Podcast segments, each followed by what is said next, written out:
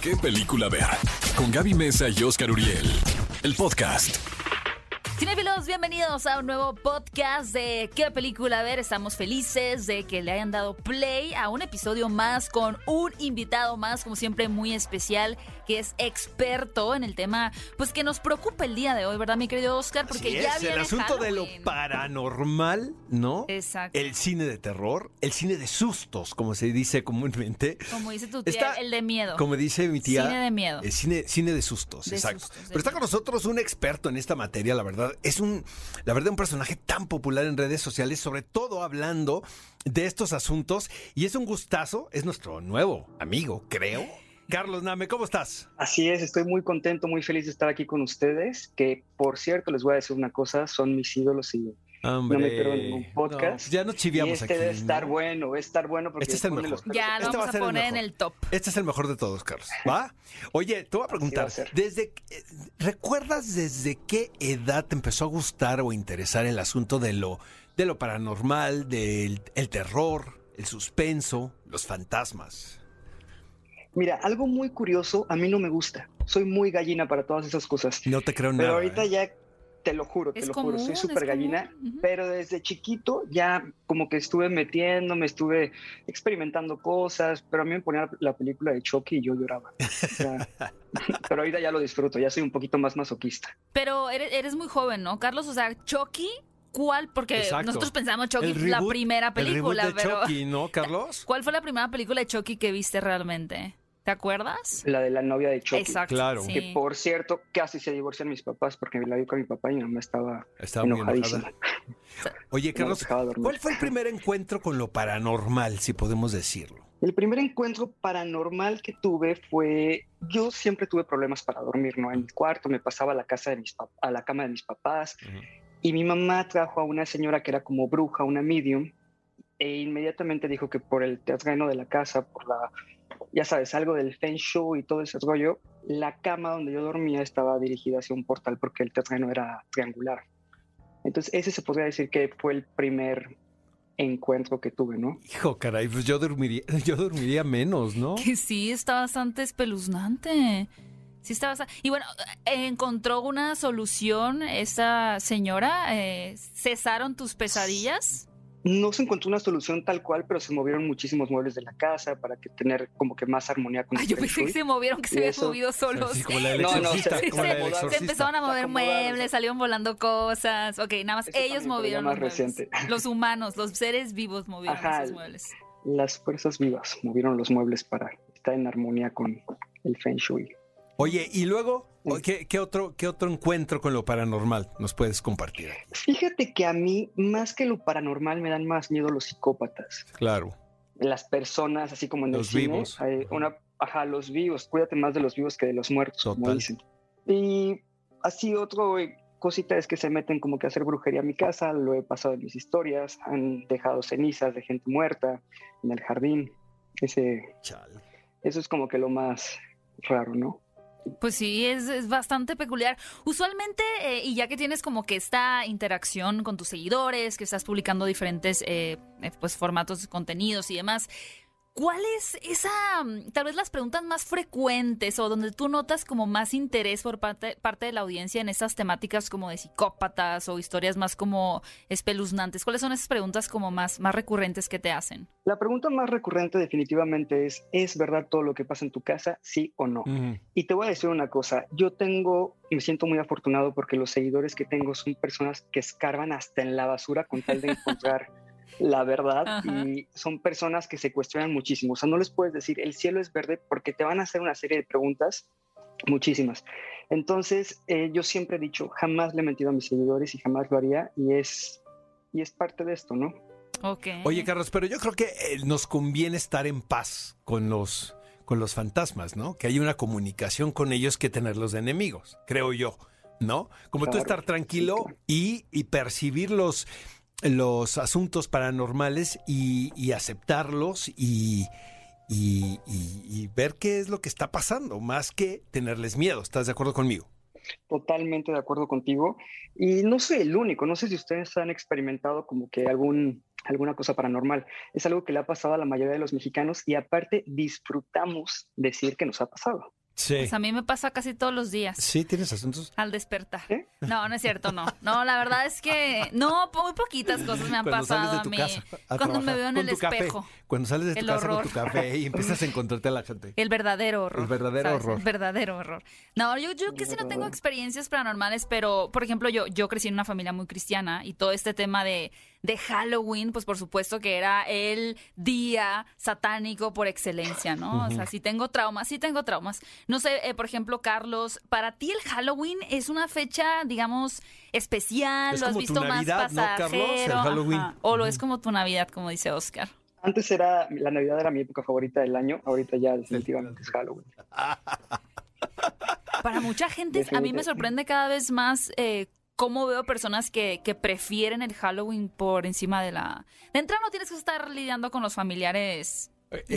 insoportables. Los incómodos. Sí, de Oye, entrada. Carlos, tus películas favoritas de terror, de suspenso, del asunto paranormal. Híjole, A ver, eso es- venga. tengo muchísimas. Una de las mis favoritas es la de Halloween del 78. Ajá. Eh, la escena donde Lori sale corriendo de su casa y empieza a tocar todas las puertas como que me da demasiada ansiedad, me la transmite muy potente.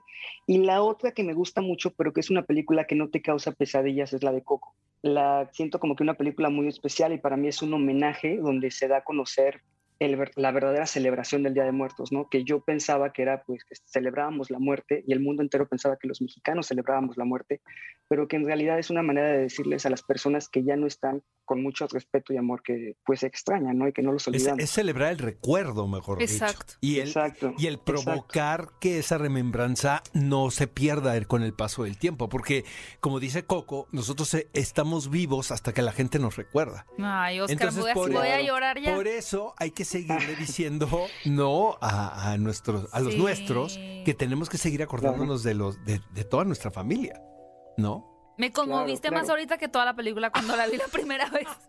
Pero de eso se Te- trata. sí, digo, No van desapareciendo, además ¿Tú cre- mientras no tú- nos tú- tú- recuerdan. ¿Tú crees que iba de Gael García Bernal cantando Yo desentonado, sé, verdad? sí. No. Yo Va pensaba. del recuerdo. Oye, este, ¿ya viste Hall- Halloween Kills, mi estimado Carlos? Esta, esta... Ya, ya la vi. ¿Qué te pareció? A ver. Mira, hay muchas críticas, hay, la- hay un balance, ¿no? Que hay está muy buena y que está muy, muy jalada, ¿no? Y que es como que un puente para la, la secuencia. Exacto. A mí, en lo personal, me encantó. Se me hizo muy buena. Me encantó cómo comienza. Es un, bueno, no voy a decir spoilers, pero es como la primera parte de que yo no sabía si era parte de la 78, si era, porque hace mucho tiempo no la veo, o si era una recreación, ¿no? Entonces, a mí la verdad me pareció genial. Eh, así como dicen que Mariah Carey es el símbolo y la dueña de la Navidad, para mí Jamie Lee Curtis es el símbolo del Halloween. Sí. Y no sé si vieron que algo que me encantó a mí fue que en la Así premiere de- Halloween Kills Sí. de este año, eh, Jamie Lee Curtis fue vestida de Marion Crane. Claro. Que, que fue su mamá. ¿De su mamá? Se me Exacto. hizo una maravilla eso. Ajá.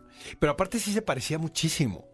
Ah, O sea, aplauso de pie a quien le recomendó, digo, no sé si habrá sido idea de Jamie Lee Curtis, ¿no? Pero quien le haya recomendado eso, qué atinado, la verdad, porque sí llamó muchísimo la, la atención, porque como bien dices, Carlos, se honra también la memoria de, de su mamá, quien hizo, pues, un trabajo sensacional en esta película, ¿no? Y Claro. este, y es una de los, qué padre, ¿no? Que estos personajes tan icónicos del cine de género queden en, en un clan, ¿no? Sí, completamente. Y, y estoy de acuerdo contigo, fíjate que luego se dan mucho estos fenómenos, Carlos, entre la, la crítica del público. Usualmente nunca están de acuerdo, ¿no? Usualmente no hay ahí como Claro. que un- un- una buena estrechada de mano y que todos digan, sí, pensamos exactamente lo mismo de esta película, pero llegan de pronto estos títulos que sí se ve un desbalance muy brutal, ¿no?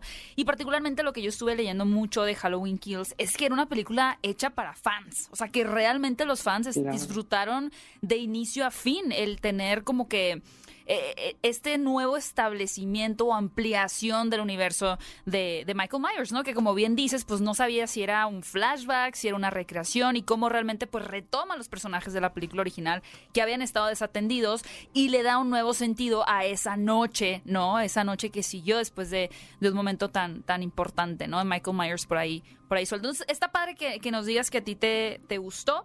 Y particularmente, eh, pues también nos gustaría preguntarte de las últimas películas de terror. No sé si has visto alguna este año que te haya gustado mucho, que realmente eh, ya sea que te guste porque te dio miedo o por, no sé, la filosofía que manejan y demás. Mira, así, yo no soy muy fan del cine de los zombies.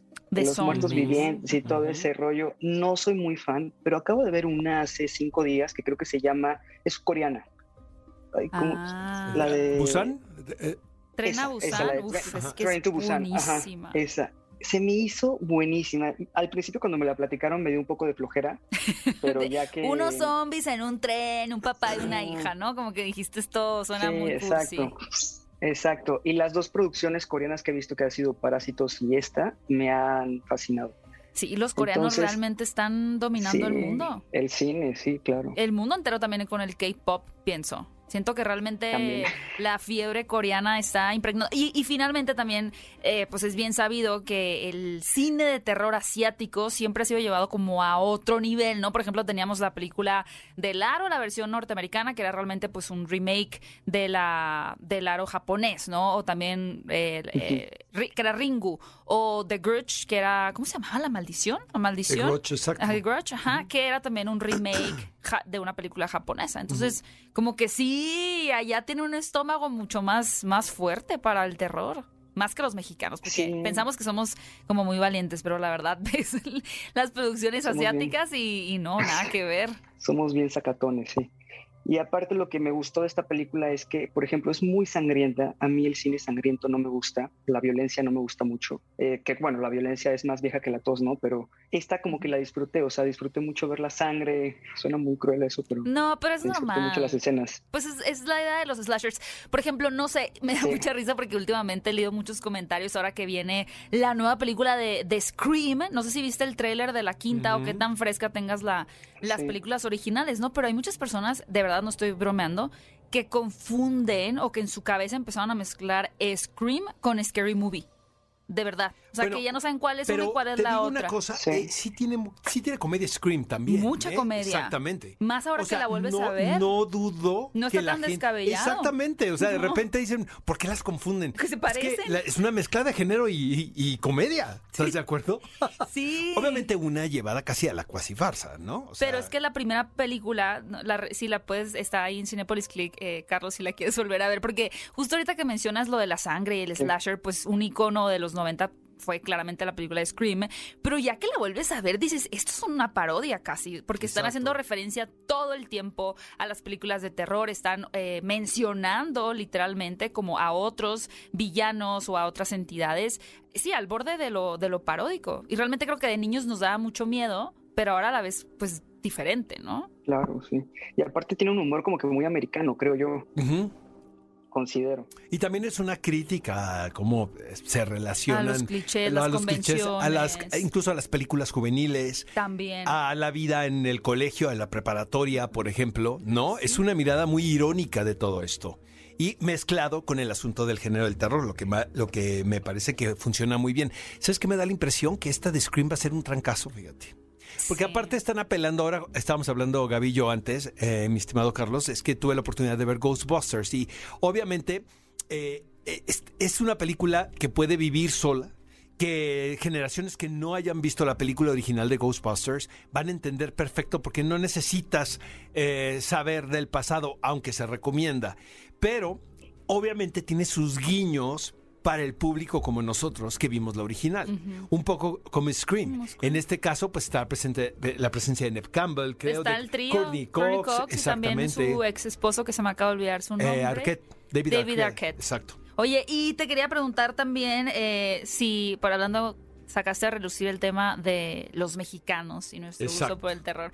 ¿Has visto alguna película de terror mexicana? No, ¿Qué piensas de las películas de terror mexicanas, mi estimado Carlos? Híjole, creo que no he visto ninguna mexicana. Bueno, vi una muy buena en Cinépolis que se llama Perdida de José María de Tavira. Ah, pero es bien padre. es más como de misterio. Eh, exactamente, eso es como de suspenso, pero a partir, es suspenso psicológico. Es más circunstancia que un acto paranormal. Y, yo creo que esta, esta película afirma un tanto lo que tú dices, que dan más miedo los vivos que los muertos. ¿Qué es lo que te gustó, Carlos, a ti de, esta película de Perdida? Perdida, ¿verdad? Sí, Perdida. perdida, sí. El lugar donde se desarrolla la historia, el, el bosque, me encantó la casa. No sé, me, se me hizo una historia muy creativa y una película de, pues no es, necesitaron el presupuesto así gigante, pero estuvo muy bien hecho, para mi punto de vista. Otra de mis favoritas, que no es mexicana, pero que es de un director chileno, de Alejandro, es la de The Others, con Nicole Kidman. ah, es un director, eh, sí, exacto, pero este eh, es una de las mejores películas de fantasmas, Alejandro Amenábar, eh, que la cual se hizo en España, era una coproducción donde también Berta Navarro estaba involucrada ahí, que es quien es mexicana. Y fue un experimento porque finalmente el quehacer de cinematográfico era muy español. ¿sabes? Ah. Y de repente pues había el problema del idioma, porque ya sabes que nuestros nuestros hermanos españoles no, son, español. no son muy buenos para el idioma inglés, ¿no? Entonces tuvieron eh, eh, sus dificultades de comunicación, pero finalmente creo, si, si no me equivoco, es una de las mejores actuaciones de Nicole Kidman, ¿no? En su carrera. Sí, no, no, y la película a mí se me hace buenísima. O sea, la forma en la que te transmiten un mensaje equivocado, no sabes lo que, lo que va a pasar. Aparte, admiro muchísimo a Alejandro, no lo conozco, pero lo admiro mucho porque a sus 29 años ya estaba dirigiendo una película con Nicole Kidman. Wow, yo no sabía que tenía 29 años. No, ya no, en esa edad tenía en, The Others, cuando dirigió The Others. Yo no sabía que era tan joven cuando la hizo, ese es un gran dato. Acaba de hacer ahora a Amenábar una serie muy grande, probablemente también, porque siempre se va adelantando, ¿no? La primer gran serie española eh, internacional para plataformas. Y es una, está basado en un cómic que tiene que ver con la búsqueda de un tesoro, eh, porque obviamente en la actualidad todavía hay estos piratas que se dedican a, pues a cazar, a cazar fortunas que están escondidas o que Pero aquí estás hablando del legado cultural de un país. Entonces es finalmente el Ministerio de Cultura contra estos piratas. Wow. El pirata está interpretado por Stanley Tucci y es, es norteamericano. No puedo decir el nombre de la plataforma. De hecho, la plataforma ni siquiera está activa aquí en México, pero no vaya a ser que me vayan a cobrar, ¿verdad? El, comercial.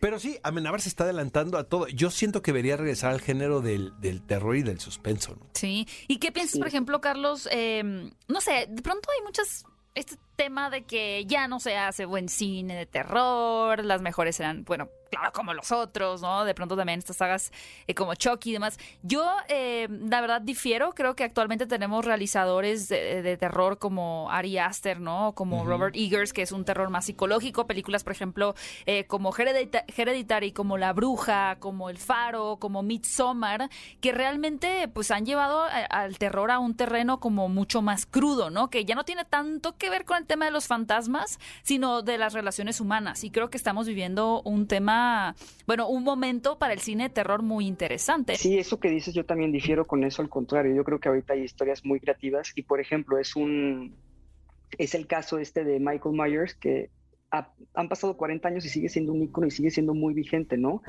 Y esto porque es un asesino eh, misterioso y además psicópata que causa mucho morbo. Y la forma de ver la película es como que una manera muy fácil y, rápida de entender, ¿no?